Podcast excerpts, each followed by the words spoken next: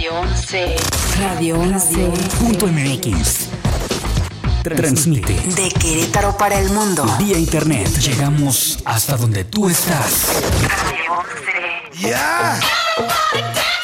Estudios y oficinas. Desde Vicente Guerrero, número 41. Centro Histórico Querétaro, Querétaro. Querétaro. Querétaro. Somos Radio 11. Radio 11. 11. 11. 11.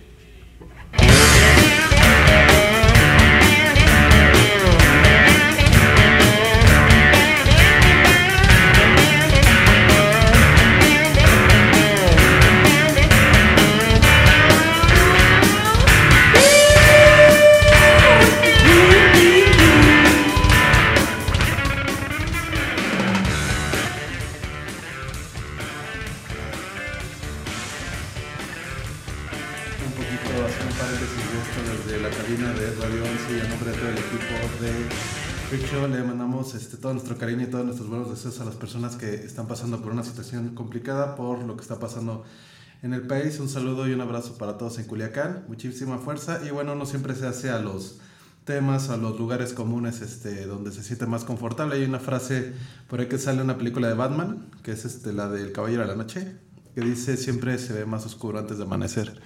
Entonces hay que eh, mantener la esperanza y unidos como nación. Pero bueno, tocando el tema, el día de hoy, este viernes tengo un panel de lujo. El día de hoy no me puede acompañar este Luis Sánchez por las buenas razones, que es que está bastante cargadito de chamba, entonces siempre es bueno, ¿no? Faltar al trabajo cuando tienes más trabajo. Entonces uno que sí paga. Este, y el día de hoy me acompaña eh, Angélica Iracheta, Angie, y dos personas que están empujando de manera constante y eh, con su participación muy activa en el circuito de animación de Querétaro. Están Paulina y Diego de Virus Mecánico, Hola. quienes les agradezco muchísimo haber aceptado esta invitación. Eh, vamos a empezar rapidísimo a hablar con, bueno, no son como tal las noticias para entrar directamente con lo que sería la entrevista con nuestros invitados, pero vamos a estar hablando de lo que se presentó esta semana y principalmente dos noticias importantes en el fandom este ñoño, que tiene que ver eh, con Batman, este, con esta nueva película de, no sé si es Matt Reeves, el director, pero este, sí es Matt Reeves, ¿no? Sí, sí. Y se acaba de presentar a la nueva Selena Kyle, que es esta Zoe Kravitz, Ah, no había visto. que va a ser este Sí. Catwoman. Y a, eh, no, no estoy seguro cómo decir el nombre, porque ¿Riddler? es, ¿Es el eh, Riddler, ajá, que es este Paul. Ah, Paul Dano. Gracias, este, corre el riesgo de decir de ano. Entonces, Oh. este, que es como un eh, sweetheart de películas independientes durante varios años. Estuvo en eh, esta de... Little Miss Little Miss Sunshine creo que es lo más famoso, ¿no? No, Swiss tuvo otra hace poquito con Daniel Bueno, más bien ahí Radcliffe. muy Army Man. joven. Swiss Army Man, ¿no? que es este un cadáver. La neta es que yo no la vi, pero sí. Está muy sí buena. está chida, ¿la recomiendas? Sí, sí. Y la de Ruby, Ruby Sparks, Ruby Ah, Sparks, no la vi. Ruby- la que te digo que es un chico que está escribiendo como un personaje y se vuelve realidad. Y cada que no le gusta algo de ella, vuelve a escribir y la cambia y entonces ella empieza a tener como conflictos, o sea, conflictos existenciales porque ya no sabe quién es. Mm, Según yo también es él. Pues es un personaje interesante, ¿no? De ver él. O sea, Sí, es sí. raro. es un casting que a mí en lo personal como eh, soccer de todo lo que sea este DC, este, me, me agrada eh, bastante. Se me hace interesante porque es un perfil que totalmente diferente a lo que veníamos este, acostumbrados un poquito al momento de desarrollar villanos, que en realidad, a mi parecer, eh, cuando un universo cinematográfico funciona como el, el de DC que no ha funcionado, en realidad tiene más que ver con eh, no solo la interacción de los personajes principales, sino de villanos bien construidos, ¿no? Por ahí creo que eh, Avengers, las últimas dos funcionaron porque Thanos estaba padre. Y por ejemplo, películas de superhéroes o de cómics que han fracasado como Hellboy, eh, la última, Ah, la última. este, tuvo más que ver con, con que no había este, pues ese grilla ¿no? que hay este, entre personajes y no los vuelve interesantes. Y por ahí creo que Batman podría ser una gran oportunidad que llama la atención el casting este, de dos personajes para es, imaginarnos por dónde va este, la historia. ¿no? ¿Algún comentario sobre esto? Pues Mm. en algún momento habían dicho que tal vez iba a ser Jonah Hill de, de- Ah, el pingüino, ¿no? Ajá, y creo que eso habría estado interesante. Creo que ya no sé, ya no, ya no. ¿Lo rechazó? Ajá. Pero eso también habría estado bueno. Por... Que está padre, ¿no? O sea, estos este, personajes de, con los que uno empezó a envejecer o que fueron como parte de, de la pubertad y ya se vuelven los nuevos íconos eh, de superhéroes, pero creo que son estos eh, sujetos interesantes que ya vienen como con el maquillaje o la caracterización medio hecha, como Danny DeVito cuando hizo a- al pingüino en Batman Returns. Y hubiera estado interesante ver, digo, si iban a meter a Gatúbela y, a- y al pingüino, hubiera estado interesante ver qué iban a hacer, ¿no? Todavía hay gente que especula mucho sobre lo que va a hacer eh, Robert Pattinson como Batman. Ah, yo sí tengo muchas ganas de verlo. Yo soy muy fan de él. Yo Sí, creo es que es muy muy buen actor. Ya se va a estrenar. Lighthouse, ¿no? Ah, Este, sí. En México no sé si la van a traer. No he visto. eh, De entrada cómo viene y aparte con qué título va a llegar, ¿no? Seguramente es una cosa así como terror en el faro. La maldición del faro. O Que algo por del ahí- diablo. Algo del diablo. Vamos a, empezar a, a abordar un poquito los temas para que la gente los, los vaya conociendo. Vamos a, a hablar también de su trabajo, pero para la gente que no lo sabe o, o bueno, desconoce, Diego es un gran conocedor de, de cine particular o cine este, Raro. underground eh, Sí. de una vertiente muy interesante. Es más como por una afición eh, relacionada a monstruos. De hecho, hace como tres emisiones. bueno, hablamos aquí de una película que se llama The Lure que Ajá. tuvimos la oportunidad de verla este, con ellos, que es esta eh, película musical mágico particular polaca, De que sirenas. es de sirenas. Entonces, eh, creo que lo que sí has hecho es crearte una eh, biblioteca muy particular, ¿no? En cuanto a cine de, de monstruos. Sí, me gusta mucho. eh, me gusta mucho como adentrarme en ver, como siempre, siempre que siempre que identifico un director que está haciendo trabajo que me gusta, investigo qué es lo que le gusta a ese director y lo que le gusta y que le gusta y como que esa cadena siempre te va llevando a las cosas así más raras y está Y padre. por ahí también Pau es una gran, gran conocedora de cine de arte y de Sí. películas y proyectos independientes. Más como todo lo que sea coming of age, de cuando un joven se hace adulto, como pubertad y todo eso, se me hace muy interesante. Que es como el periodo por el que estamos empezando a pasar todo. ¿no? Ajá, apenas. Cuando tienes 30 años y se le va a hablar a un adulto para que me ayude. No, Este, pero de las cosas creo que más raras que he visto, que para mí han sido como de lo más peculiar que he visto, ha sido en, en tus reuniones, definitivamente. Sí, han sido cosas muy interesantes. Y bueno, pasando rapidísimo, porque eh, me ha ocurrido muchas veces que estamos platicando y se nos empieza a acabar el programa, entonces voy a quitar primero la, la pajilla, ¿verdad?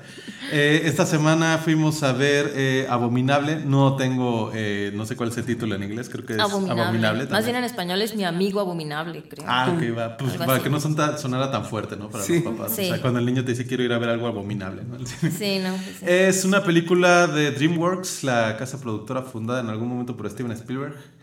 Y este, conocidos por Shrek y todas estas películas. Eh, es una película bastante interesante en el sentido de que es un viaje o una carta de amor a China como país.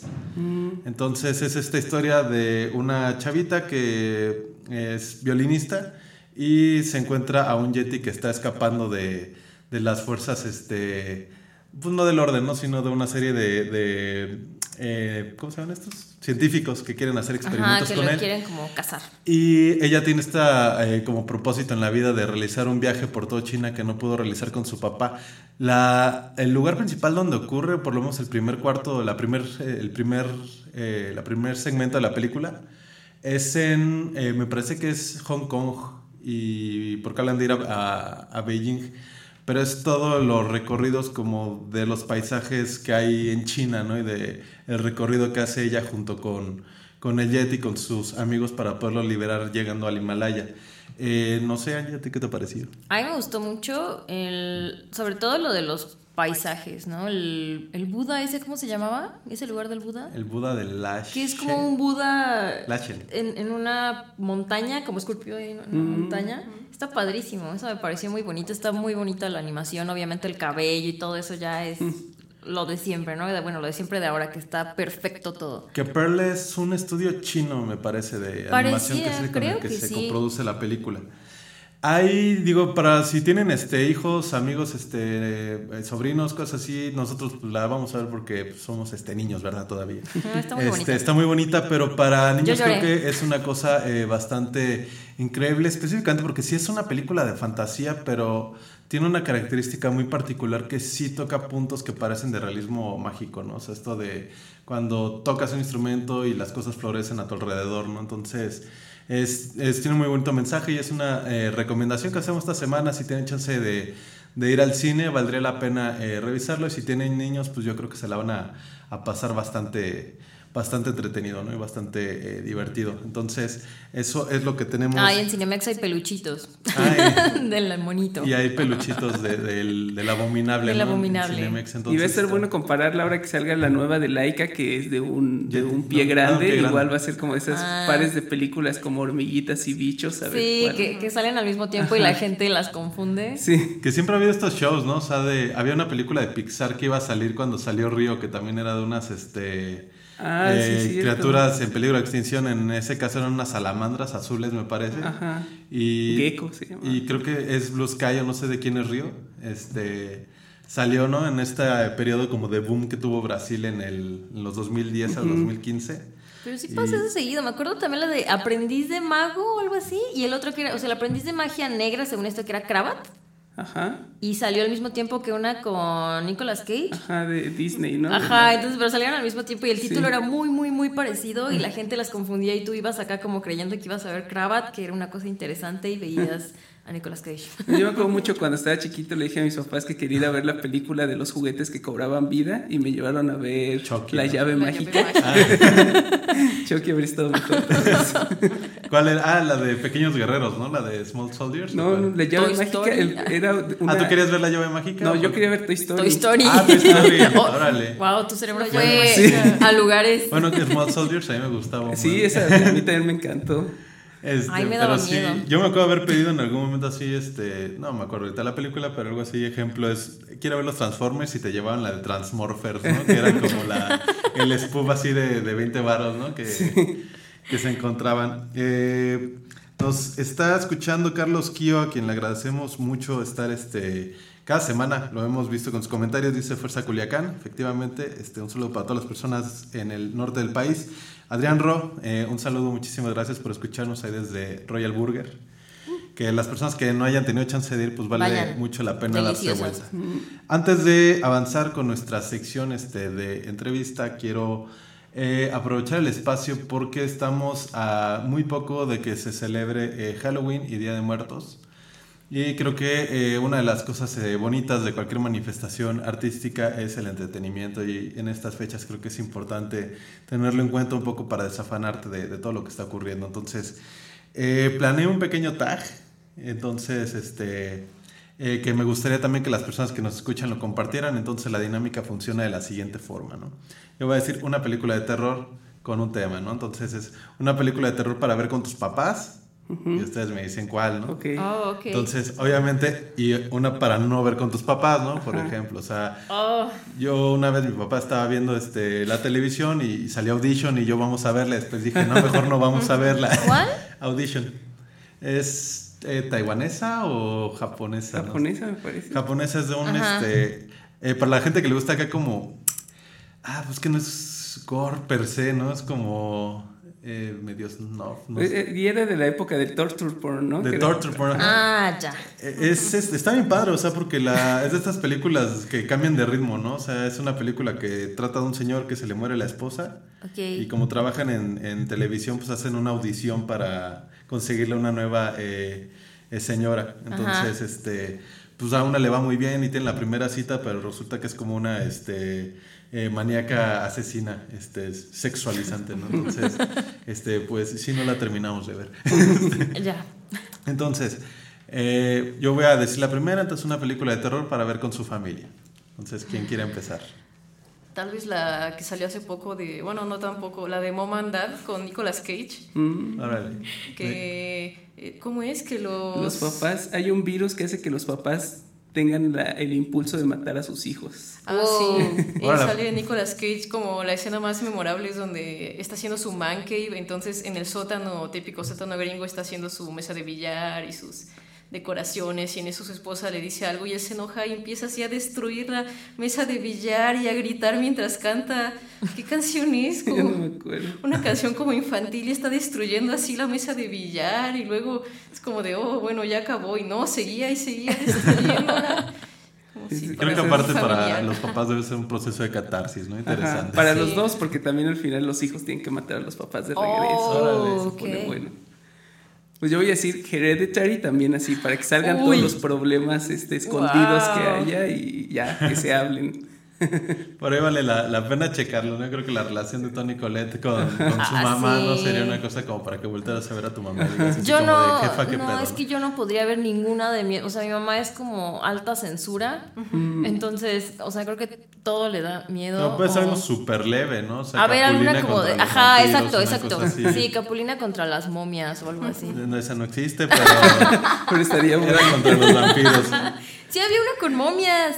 Ah, no, que yo Yo veía sepa, mucho de sea, Capulina, según. Bueno, como Pepito y, y Chabelo, ¿no? Contra los marcianos, una cosa así. Bueno, sí, alguna cosa súper, monstruos. súper, que súper aparte era inocente. como en Reino Aventura. Este, Sí, hay no. una escena muy mero- memorable donde Chabelo tiene que aventar un pollo para que se lo coman las pirañas. Oh.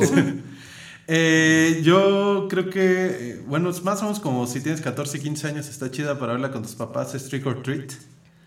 Para mí es una de las mejores este, antologías de terror que, que existen. Entonces es una película de hora, hora y media y son este, varias historias que están este, más o menos enlazadas. Como Pulp Fiction. Como Pulp Fiction, ajá. Entonces está bastante chida y si tienen chance de checarla, este, yo creo que no la he visto ahorita en ninguna plataforma, este, pero siempre hay formas de, de llegar a ese tipo de materiales, ¿verdad? Entonces valdría la pena checarlo. Entonces, la siguiente película, y bueno, le pedimos a la gente que nos recomiende sus, sus picks para películas para ver con su familia. La siguiente película es una película que pondrías para incomodar a las personas que te visitan. Oh. ¿De lo que es de terror? O de, lo terror. que sea. Bueno, si quieres de lo que es. Si da miedo, adelante. Estoy pensando. Mm. Y se hace silencio así. Es que hay Sí. muchas, pero hay muchas que incomodarían, pero quiero pensar en una que incomode demasiado. Yo pensé en algo que no fuera tan incómodo y simplemente fuera como raro, ¿no? Este, yo en, en algún momento hacía como estas funciones de, de cine eh, casero eh, seguidas. Y creo que una de las funciones menos exitosas fue cuando empecé a buscar películas de John Landis y por ahí me encontré la de La Mujer Venado. Y como que la gente era como de, güey, ¿a qué vine? O sea, ¿por qué está pasando esto, no? Y era una serie igual antológica que se, inven- se salió por ahí de los 2000 que era Masters of Horror, Ajá. donde invitaron a varios este, autores de género a, a realizar peliculitas que fueran eh, ligadas un poquito a lo que venían haciendo. John Landis, que fue director de eh, El hombre lobo americano en París y no sé si en, digo en Londres, pero no, no sé si en París también fue el mismo. No. Y Freak Show también la, la hizo él. Entonces, este, que Freak Show de hecho es muy incómoda. Este, eh, puse eso y pues como que no pegó, ¿no? Y la gente fue como de ya me voy, voy a dejar de perder el tiempo, ¿no? Este, no es mala la película, pues es una antología corta, duran como una hora, entonces está bastante bien. Pero ahora que me acuerdo, por ejemplo, si desean incomodar a alguien, yo creo que el último segmento de Freak Show está bastante, este, eh, pulsante, ¿no? Es eh, la historia de una persona que es como eh, este, creo que era Howard Hughes, que tienen esta cuestión de, de la limpieza. Oh. Y, pero aparte es medio miserable, ¿no? El don y las cucarachas empiezan a conspirar en su contra y empiezan a hacerle cucarachas este, por todos lados, ¿no? De la casa, o sea, de la coladera, del grifo, de los este, Oh, ese de la- tipo de incomodidad. Porque además el set es todo completamente blanco y cuando Ajá. empieza a llenarse de Ah. cucarachas, sí creo que Así, a- a alguien que le hay una escena en la que se empieza a insectos. cubrir el lugar de cucarachas y que creo que sí hay como leyendas alrededor de esto de que, o sea, la producción sí estaba así como súper sacada de pedo porque pues tenían cucarachas, ¿no? Como subiéndose en el cuerpo, entonces Ya. ese tipo de cosas producían bastantes reacciones. Particularmente a mí para incomodar gente siempre me ha gustado proyectar Creature Features, o sea, películas que tienen que ver con criaturas o monstruos o cosas muy raras como Society, por ejemplo. O por ahí había una película donde sale David Arquette que se llama Eight-Legged Freaks o El ataque de las arañas en español. Y sale Scarlett Johansson en esa película. Y es de unas arañas este, grandotas, ¿no? Está, está no envejecido bien, pero está interesante. Por ahí lo podían checar en los Cinema Golden Choice, esos este, canales en las mañanas los pasaban. A mí experiencias de invitar gente, eh, pero acabar incomodándome yo. Eh, Me pasó que quería, queríamos ver una película así que fuera chafa de monstruos y vimos una que se llama Killer Eye de los 80s, que es de un director así súper independiente. Que es el director es famoso John de Cotu se llama por dirigir películas porno gay. Y entonces The Killer Eye no es pornográfica pero tiene muchos momentos en donde se acerca. Y creo creo que el hecho de que esté como en el límite lo hace así como más incómodo porque no sabes qué está a punto de Había pasar muchos desnudos y un policía de repente ya estaba solo en un calzón rojo. Órale. y esperábamos ver como un monstruo chafa pero fue 100 veces más era así una piñata literalmente Porque aparte cabe destacar que cuando invitas a gente a ver películas o estos pequeños ciclos en tu casa, aunque sean tus amigos, uno corre con la responsabilidad Claro, de- sí. del Obvio. entretenimiento, ¿no? Entonces Claro. siempre estás como siendo juzgado, ¿no? Por, por lo que te gusta. Es como cuando te dicen, güey, pon la música de la fiesta y tú dices, Ajá, La- la neta dejen quito algunas cosas. ajá, en este entonces- caso es como que casi se incomodan tanto que ya no quieren venir a la casa. Nunca Sí, más. nunca. ¿Alguna? Yo, esa, esa película que estábamos viendo en casa de Dano, que puso Chuy, que era como de que no tiene sentido, la, la gente dice unas palabras y la otra Ah, responde. hay una serie en, en No, no es esa. O sea, eso sí incomoda mucho, eh, pero no. llama- Después de eso Bueno, vimos son dos. otra. Es la de David Lynch, Ajá.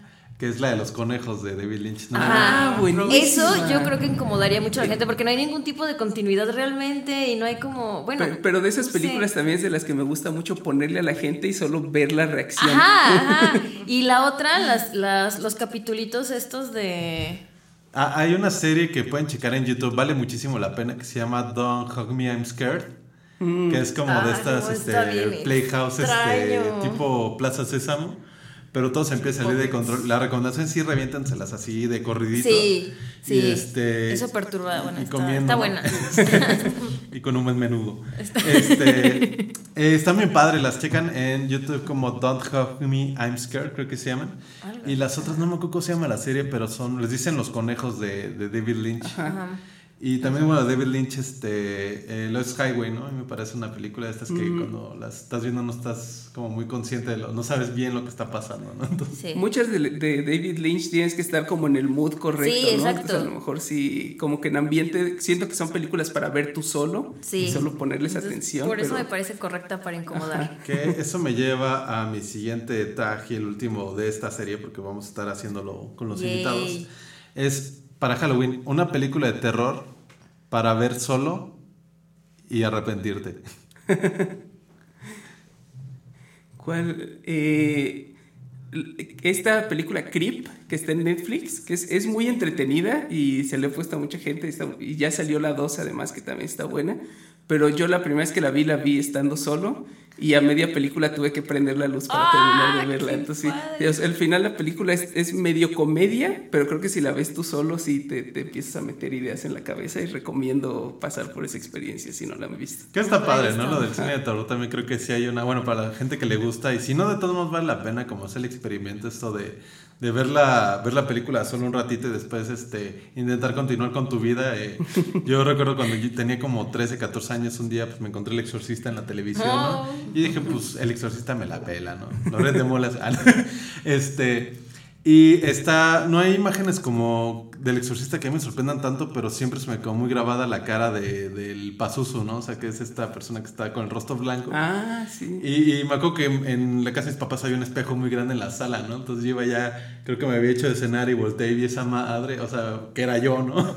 Este, pero me, me dio mucho miedo, ¿no? O sea, y, y dije, chale, ¿no? Ya después me quedé así como de, ay, güey, creo que no debería haber estado viendo este, películas de terror tan tarde yo solo, ¿no? Eh, a mí creo que en algún momento me empezó a dar mucho este, por ver películas de Home Invasion. Y de repente Ah, es estar solo error. de noche después de ver una película de Home Invasion es era un gran como... error, sí. Creo que Eden Lake sí me dio acá un pequeño de, de trauma. Este, Y es cuando empiezas a evaluar dónde están los cuartos en tu casa, Ajá. dónde te encerrarías. ¿Cómo se llama esta de la chica que es sorda? Y... Hush. Ajá, Ah, sí, que es sorda y vive en un- como en el bosque, entonces ya tiene Sí, como sí, las sí. alarmas. Esa, esa era justo Muy lo que estaba Sistema. pensando ahorita, que uno no debe verla solo. y más con como... Bueno, o sea que aquí es como más violento, ¿no? La, la reacción en países este, donde es más Donde como sí es de isolation, este, sí es como de tres, cuatro güeyes ahí este, buscando, ¿no? La, en la maleza. No, pero es Eh, que ella está, es que es sorda, ¿verdad? Sí, es sorda. Entonces no puedes, no puedes, o sea, el clásico de que se escuchó. Alguien abrió la puerta de atrás o algo, no, no puedes Sí, pues escuchar es que eso. está alguien en la ventana, como en el. Sí, esta ventana grande de cocina viéndola y está cocinando y como si nada, y está esta figura negra ahí Ajá, viéndola. sí, esa está, está buena para Ese es- es el director es Mike Flanagan, que ahorita está a punto de estrenar Doctor Sleep, la secuela de The Shining. Ah. Estar buena. ¿Cómo, ¿Cómo la ven? Yo tengo miedo. A mí O no sea, me gusta ver trailers, es- entonces no he visto ¿No nada. lo has visto? Pero que- confío mucho en el director. Como que yo no debí haber visto el, el trailer porque ahora como que me siento... Vi que había mucho CGI y eso a mí me pierde fácilmente. en- ya no me la creo, por así decirlo. Sí, eso ya es casi inevitable en las películas. Sí, pero era terror, sí. mucho, ¿no? Entonces como que de, de Shining, que es como tan pura y luego, o sea, que no hay, es práctica totalmente, no hay, no hay nada como de CGI. Y esta se veía muy, muy CGI, entonces como que ya me siento desilusionada y ni siquiera la he visto, entonces tengo que ir como Había con una serie mente de- abierta. de relatos de terror que salían en, en Discovery Channel, este, que se llamaba en Discovery, el que saca como para banda morbosa, ¿cómo se llama? Investigation Discovery. Este, que por supuesto pues yo me clavaba, ¿no? Este, le ponía el slip a la tele y me iba a dormir. Y había una historia que, hay una serie que es cuentos, de- historias de ultratumba o algo así, que yo también, hablando de esto, este, historias de la cripta, creo que tenía varias. ¿Le temes a los Eh, no, la de historias de la cripta de HBO. Sí Ajá. tenía varios este, relatos por ahí interesantes. De Le temes a la oscuridad había uno que a mí me daba miedo, que era el del Ghastly Greener, eh, que era un bufón que se salía de un cómic. Ay, son ¿Ese era el Tales buenísimos from the Crypt? No, era Le temes a la oscuridad. Era el tema, sí, ese, ese recuerdo. Ese llorar personaje sí está la así de que si te lo encuentras en la calle, pues sí te, te, ¿Ya te zurra, ¿no? el- Este, o sea, él eso sí se queda bien pendejo, ¿no? ¿Eh? Que si ya vieron el nuevo, el, el nuevo El nuevo capítulo tes- de Le temes a la oscuridad. No. Salió un nuevo capítulo, bueno, que va a ser de tres partes, me parece. Sí, son tres partes. Y lo sacaron en YouTube y Ah, ya salió la primera parte y a mí me gustó. Sí, ahorita eh, volvieron a sacarle temas a la oscuridad, un revival. Está interesante, sale el chavito este, el que es eh, Ben en It, en la En primera parte. Mm, Y bueno, nada más terminando, eh, estaba en el capítulo este de Historias de los Datumba, que son como relatos de los Warren, antes de que se volvieran este famosos por el conjuro. Ajá. Y había una historia Ah. de un niño poseso y, y yo lo estaba viendo y le había puesto slip a la tele y dije, bueno, ya me voy a dormir, la termino de escuchar. Y cuando estaba como el diablo moviendo las ventanas y eso se apagó la tele, ¿no? Entonces a mí se me olvidó que le había puesto slip. Ah, y sí dije, a, a sopota madre, ¿no? Entonces, este, ya pues me fui al baño, me tomé agua y después dije, puta, ¿y ahora qué hago, no? Entonces, este, alguien me platicó que eh, una película, no sé si había sido de estos este, estrenos que está teniendo Netflix de terror que están siendo buenos, este, que no la aguantó y se salió de su casa porque no, ¿Cuál? no quería estar ahí. No me acuerdo quién me dijo que se salió de su cantón y se fue a casa de sus papás, así como de, ¿qué onda, mamá? Este, vine a, a ver cómo estaban, ¿verdad? Ustedes y a ver si me podía quedar porque ya es muy noche. Entonces, este, ustedes denos sus recomendaciones de esta semana. Son tres cosas. Una película para ver con tu familia eh, de terror, una película para incomodar a los demás y una película para verla tú solo y pues llevarte este, una noche memorable, ¿no? Entonces, de terror, porque bueno, Ah, sí, eso se tema. muy mal. Vamos a leer los comentarios. Gracias, Adrián, otra vez por estar este, al pendiente. Xochil Mota. Eh, Beersake, ah, deja un comentario súper chido, ¿no? Dice, solo quiero decirles que me salí de clase para decirles que los amo. Ah, nosotros te amamos a ti. Postdata, soy el maestro.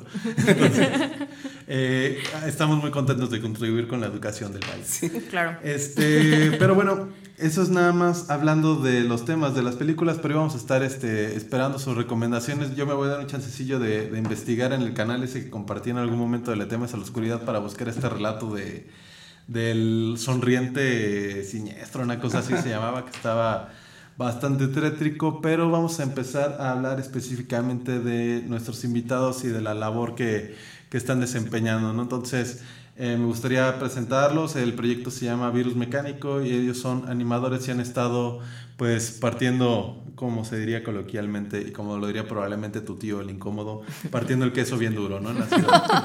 Entonces, chicos, ¿cómo se inicia eh, Virus Mecánico? Pues estamos a punto de cumplir cinco años que, que Wow. empezamos el estudio. Eh, empezamos Rodrigo, un- uno de los socios, y yo. Originalmente éramos nada más nosotros dos. Y pues hemos ido creciendo el equipo. Los dos nos conocimos en la universidad estudiando animación. Y cuando estábamos a punto de graduarnos, eh, estábamos como platicando de qué planes teníamos. Y decidimos los dos pues aventarnos a ver qué tal nos iba como por nuestra cuenta.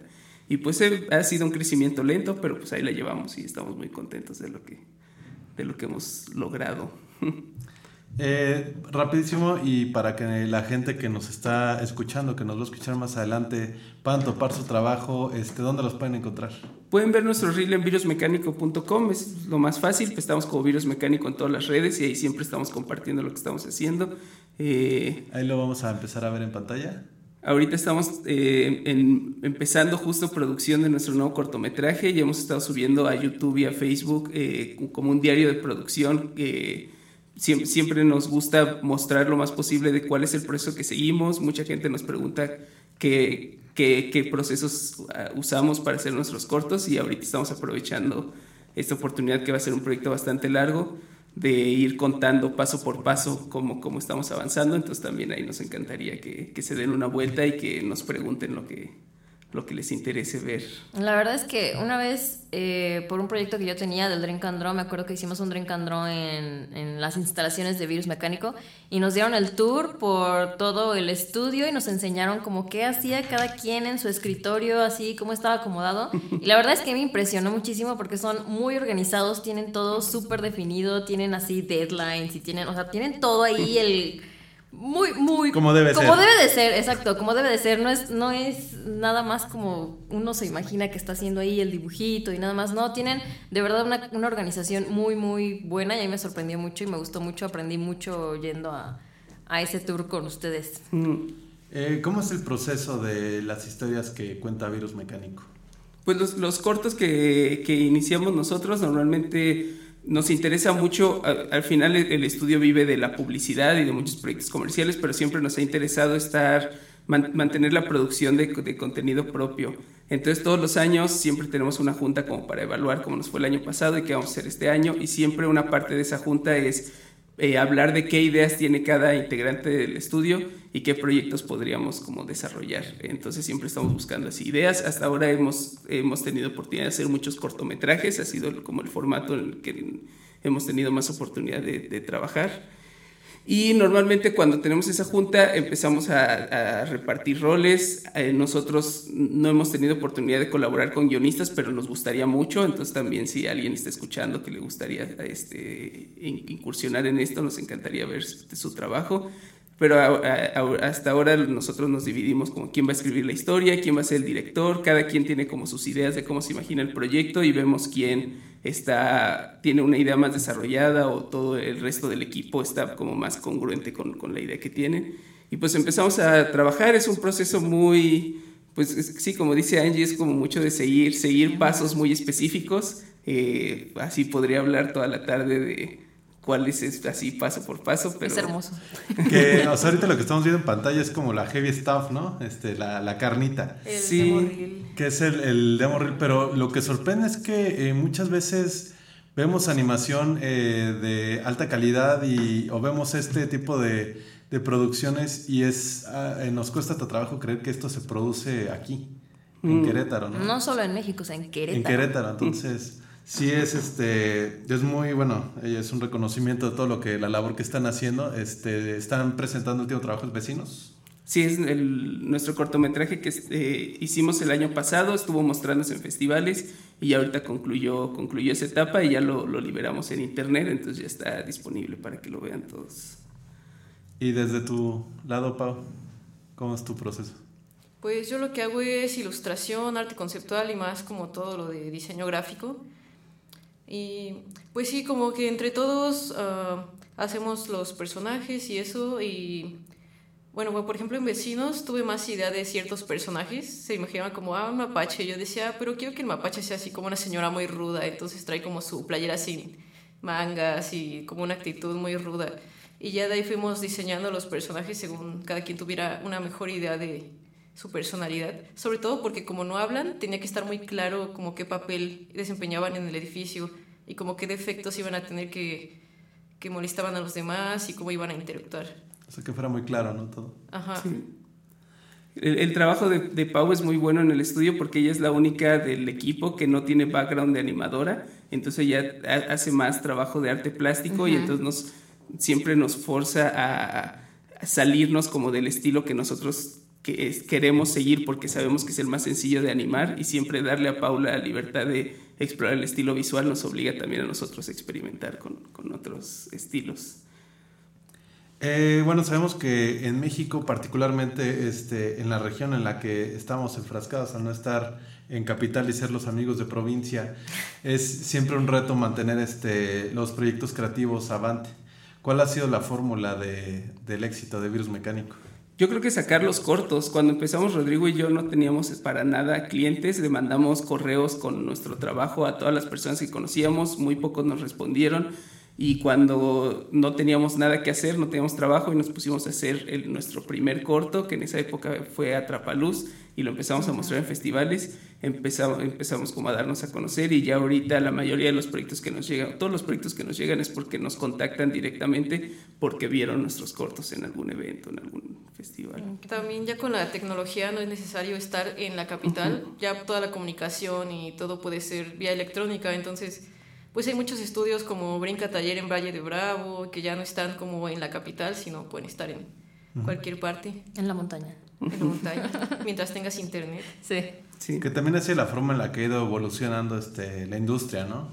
Sí. Eh, también, este, o sea, creo que ahora ya es más fácil decir o casarte, bueno, no casarte eh, per se, pero optar, eh, por lo menos en cuanto al al manejo de cuentas o de a quién se le ofrece un proyecto u otro, a través de una competencia mucho más eh, franca, ¿no? Que es a través de talento.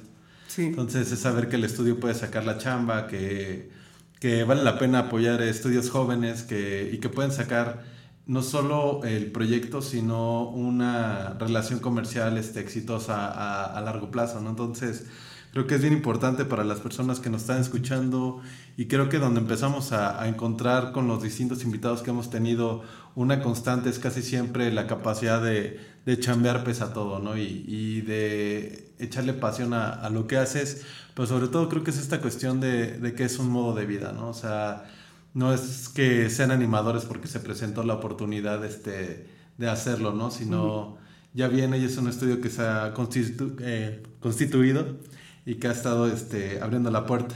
En el panorama local, este, ¿cómo ven la, la situación en la ciudad? Justo hace rato conocimos a otro estudio que acaba de empezar en Querétaro. eh, eh, pues han ido apareciendo pequeños equipos. Ahorita el nuevo corto que estamos haciendo, estamos colaborando con Cucuyo, que es otro estudio, Que también tuvimos de, estudio de joven. invitado. Ajá, y pues ellos también son buenísimos el trabajo que están haciendo. Entonces, pues eso creo que me, me gusta mucho que están empezando a aparecer estos equipos pequeños de personas que están muy dispuestos a colaborar. Y creo que es- ese esquema es el que, el que nos va a ayudar mucho a hacer que crezca la industria, como no querer acaparar todos los proyectos, sino formar equipos y luego... Colaborar. Ajá. Sí, también compartir sobre todo los procesos y no ser como celoso o guardar el secreto de esto, sino compartir y que mientras más personas lo sepan va a haber más oportunidades de generar más industria y trabajo y proyectos interesantes. Hay una eh, cuestión bastante interesante que a veces no, no preguntamos eh, o no eh, valorizamos, pero, o valoramos, perdón. Pero digo, me gustaría eh, aventar la pregunta eh, un poquito brusca. Este, en, una, en un país como México y en las situaciones en las que nos encontramos este, día a día, ¿cuál es el papel que, tiene la animación dentro del contexto ya sea cultural o social del país? Pues yo creo que es una forma de co- comunicar historias de forma muy directa. Creo que en general el cine es- siempre ha sido muy importante que el, el cine nacional continúe su crecimiento y el cine en general ha tenido como muchas dificultades. Eh, creo que tener como estas voces que están contando historias que son personales para ti, porque las hicieron personas que vienen de un background similar al tuyo, creo que es muy importante y el hecho de que crezca la animación y el cine de animación en México también va a permitir que le podamos contar esas historias a través de este medio que tiene sus particularidades narrativas y, y poder hacerles llegar historias. A nosotros nos gusta mucho que todos los cortos que hagamos, no necesariamente todos tienen que tomar lugar en México. Muchas de las cosas que hacemos son muy fantasiosas, pero sí creemos que tenemos esa voz como local, queretana específicamente, y nos da mucho orgullo eso. Mm, Qué bonito. ¿Alguien más? Ah. Pues sobre todo, ah, no sé, pues muchos dicen como, ay, pues mejor soy como esta profesión que sí me da dinero, sobre todo eso, ¿no? Pero pues cuando después de que sales de trabajar, ¿qué haces? Vas a ver una película, vas a ver una caricatura. Entonces al final la animación es parte de la vida y muchos no lo quieren valorar tanto. Pero al final, pues sí, como dice Diego, es un medio de expresión y incluso con materiales sencillos, aunque tal vez no tenga computadora, pero hago las cosas a mano, como ver de qué modo lo puedes hacer, pero puede ser posible que cuentes tu historia y como tu propia voz con la animación. Yo creo que sí es una de las, eh, de las cualidades que estamos notando con las personas que, que han tenido eh, a bien y, y, quienes les agradecemos este, venir al programa. Por ahí está Miriam que manda saludos para eh, Virus Mecánico. Dice, saludos los escuchas de Seashell Studio. Mm, Aguante Seashell Virus. también, buenísimo. Entonces, este, que son todas estas personas que están desarrollando eh, no solo la industria creativa, pero esta capacidad de, de contar historias a través de otros eh, medios, ¿no? Y que no están enfrascados en las limitantes de lo que sería live action. Este, donde a veces es difícil conseguir ciertas cosas o, o poder realizar eh, algún tipo de acciones. Creo que las bondades de la animación tienen mucho que ver con la capacidad de, de generar magia, ¿no? Ante lo que vemos, ¿no? Y, es una industria que se está desarrollando, pero vale mucho la pena el, crecimiento que tiene y creo que ahora es importante más que nunca el apoyo y el desarrollo de las artes en el país, no solo por una cuestión este, necesaria, sino por una cuestión meramente humana, ¿no? De, hablar de volver a ser. Entonces, eh, muchísimas gracias por eh, estar con nosotros ahorita, eh, no termino, pero eh, por compartir su experiencia y lo que están haciendo, su labor y la animación, y esperamos que vengan muchos más éxitos para el estudio. Eh, estamos haciendo también estas, eh, pues no dinámicas, pero yo sé que ustedes lo hacen, entonces eh, voy a aprovechar los tres, me parece que lo están haciendo. Pero quiero que me platiquen un poquito de cómo ha sido su experiencia este año en el eh, Inktober. Ah.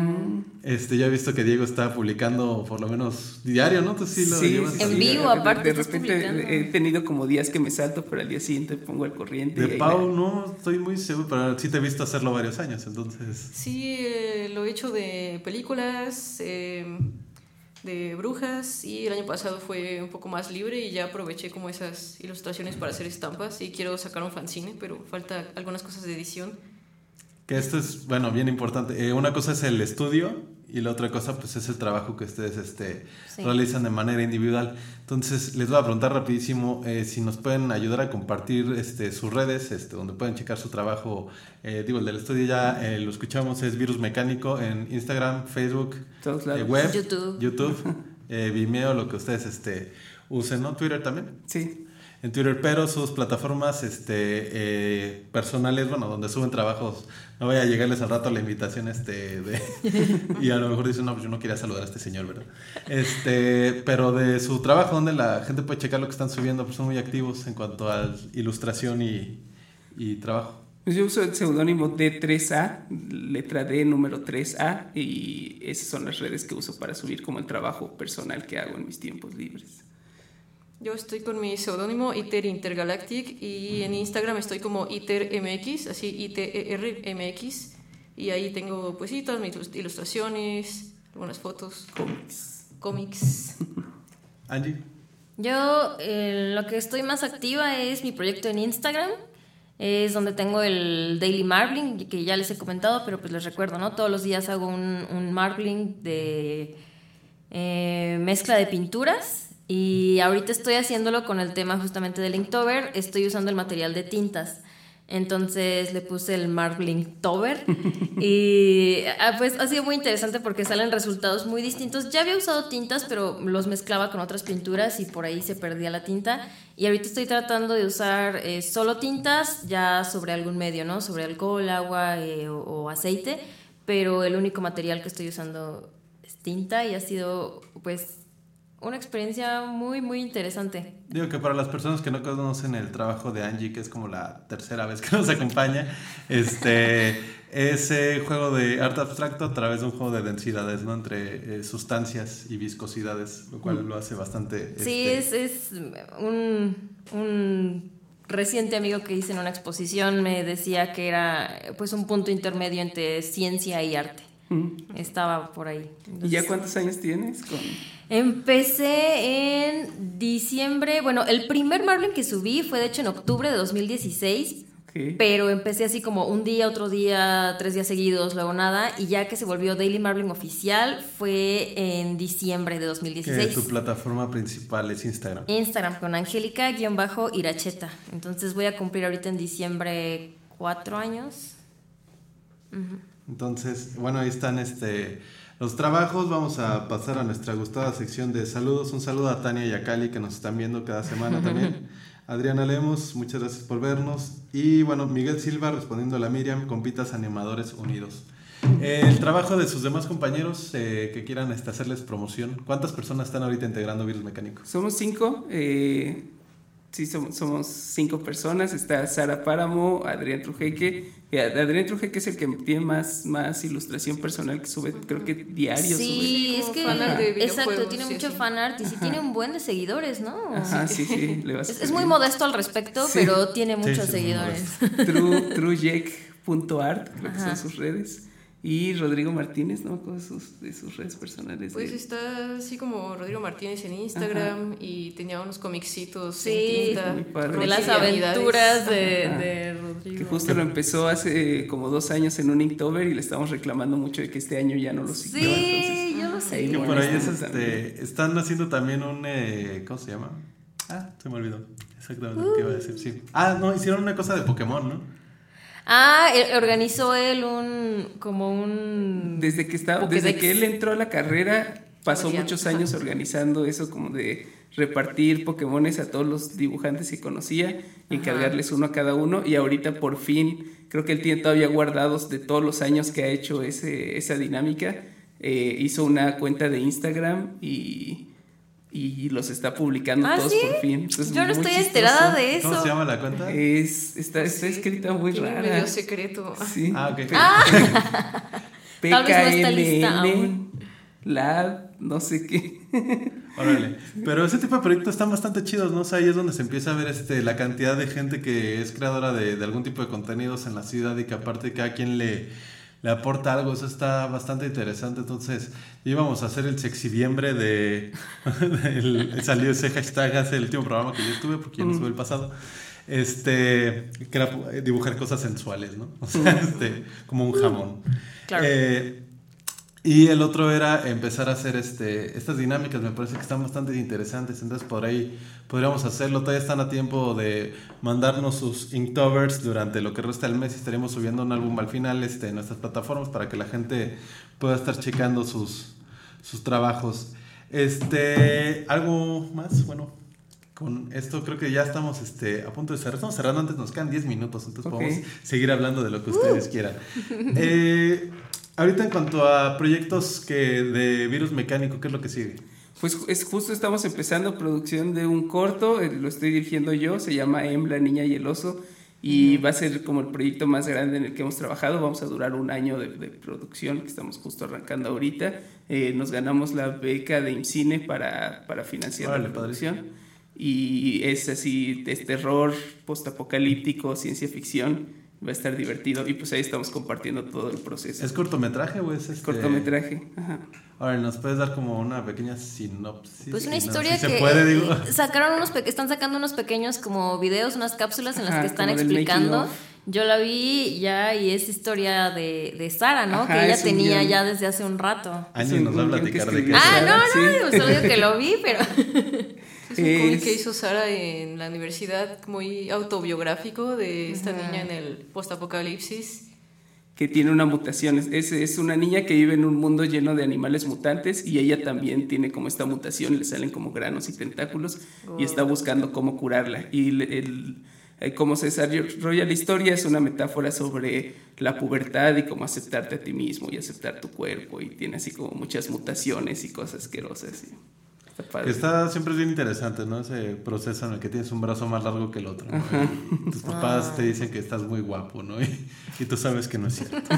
También psicológicamente como aprender a hacerte responsable de tus cosas, porque ella vive sola y pues tiene que aprender a ser organizada para sobrevivir, no tanto por gusto, sino más por supervivencia. Y sí, todo eso de aprender, o sea, además de cambios físicos, cambios emocionales y tener que hacer cosas que antes no hacías solo. Que es mucho lo que decía Pau cuando hablaba de cine, o sea, acerca de lo que son los coming of age, que son todas estas películas donde el personaje o el, protagonismo, el protagonista atraviesa por este proceso que en algún momento pasamos todos, ¿no? Que es darte cuenta que, que eres dueño de tu vida. O sea, aunque no quieras, ¿no? O sea, eres dueño de tu vida, eres responsable de las cosas que te pasen, este, estás empezando a ser un adulto y, y tienes que, que, vivir para contarla, ¿no? Entonces, este es un proceso bastante interesante que algunas personas de esta generación pues están llegando tarde, ¿no? El Comic of Age antes era a los 16, 17 años, 18 y ahorita ya tenemos este Comic of Age por ahí de los 30, ¿no? Ya medio empalmándose con la crisis de mediana edad. Entonces, eh, digo, películas clásicas para la gente que le interesa el tema, la Comic of Age como por excelencia comercial, obviamente hablando, es este Breakfast Club, me parece. Ajá.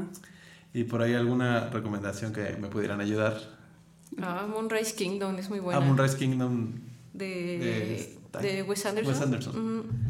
Este, y es bastante interesante la forma en la que se llevan estos temas a, o sea, en lo que no pertenece propiamente a un género arraigado, ¿no? Ese, sino que puede ser llevado a un mundo postapocalíptico, o sea, pueden generarse distintas eh, metáforas de lo que es una temática que es un proceso por el que todos llegamos a atravesar, que inclusive tiene mucho que ver con el no estar conforme contigo mismo, con la realidad con la que estás este, viviendo. Entonces vamos a estar, este, Emma y el oso, ¿verdad?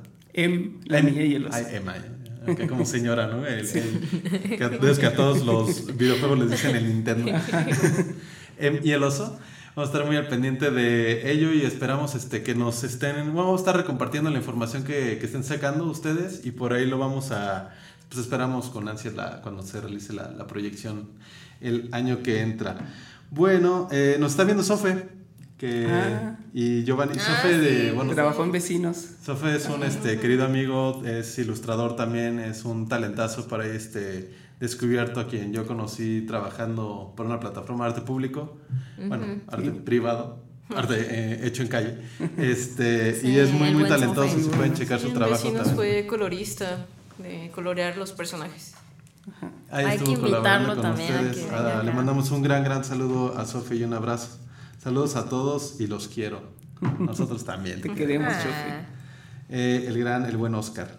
Este, bueno, eh, pues eso va a ser todo por el día de hoy. Nos estamos viendo cinco minutos antes, pero creo que empezamos en punto, entonces está bastante Está bien. bien. porque estamos empezando casi 15 minutos después. Sí, lo Eh, la semana que entra esperamos ya poder contar con nuestra dupla casual, que es este Luis Sánchez y un servidor. Por El distintas razones Luis. es la segunda vez, la tercera vez creo que no, no coincidimos en el estudio, entonces estaría eh, bueno ya eh, por ahí vernos. Eh, a Luis le deseamos todo el éxito en el trabajo que está desempeñando ahorita, me parece que está en Ciudad de México.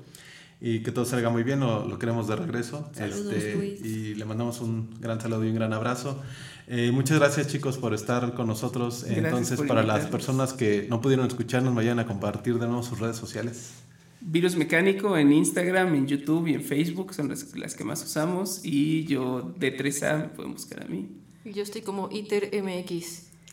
Eh, ahorita Virus están chambeándole también si llega así de, oye, quiero un, este, una animación para mi changarrito. Sí, siempre ahí buscamos dónde encajar el, el tiempo. Pero El tiempo, órale. Entonces, este, igual vale mucho la pena, ¿eh? Yo creo que estaba platicando con un eh, amigo en la semana que se dedica a cine, que también este, nos estuvo acompañando sobre hacia dónde iba la industria, con Rod.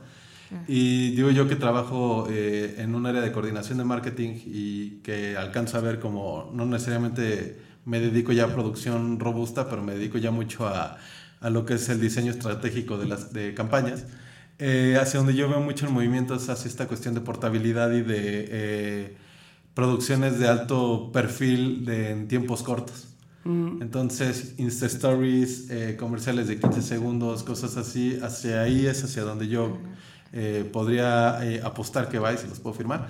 Este, entonces yo creo que los estudios de animación son como la siguiente gran herramienta para darle una ventaja competitiva a cualquier eh, proyecto que quiera mostrar valor este, a partir de, de lo que hacen. Entonces vale mucho la pena la recomendación. Ahí está. Está generalmente en lo que es la industria de animación que se está generando en Querétaro. Tenemos a Cocuyo, tenemos a Virus Mecánico.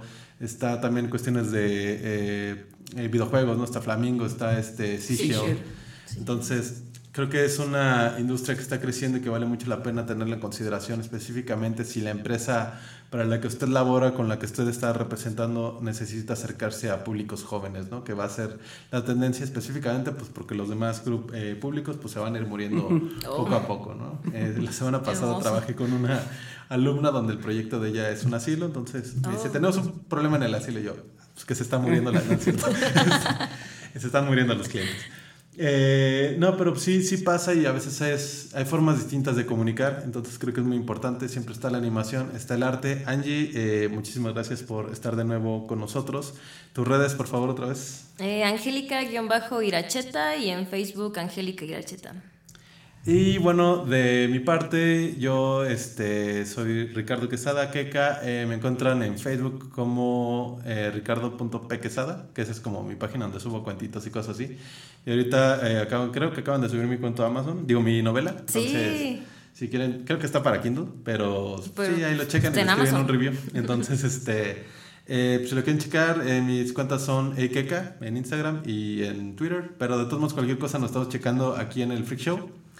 Eh, a nombre de Luis Sánchez de Fer y de toda la gente que está en cabina de Radio 11 y bueno, que hace posible este programa, les agradecemos muchísimo por acompañarnos este viernes. Los esperamos la semana que entra con lo que esperamos una excelente semana para todos y especial para el país porque se lo merece.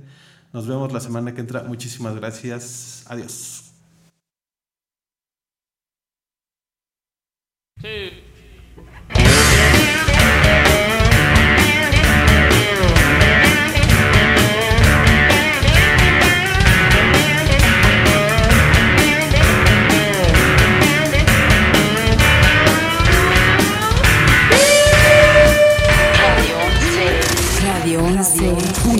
MX.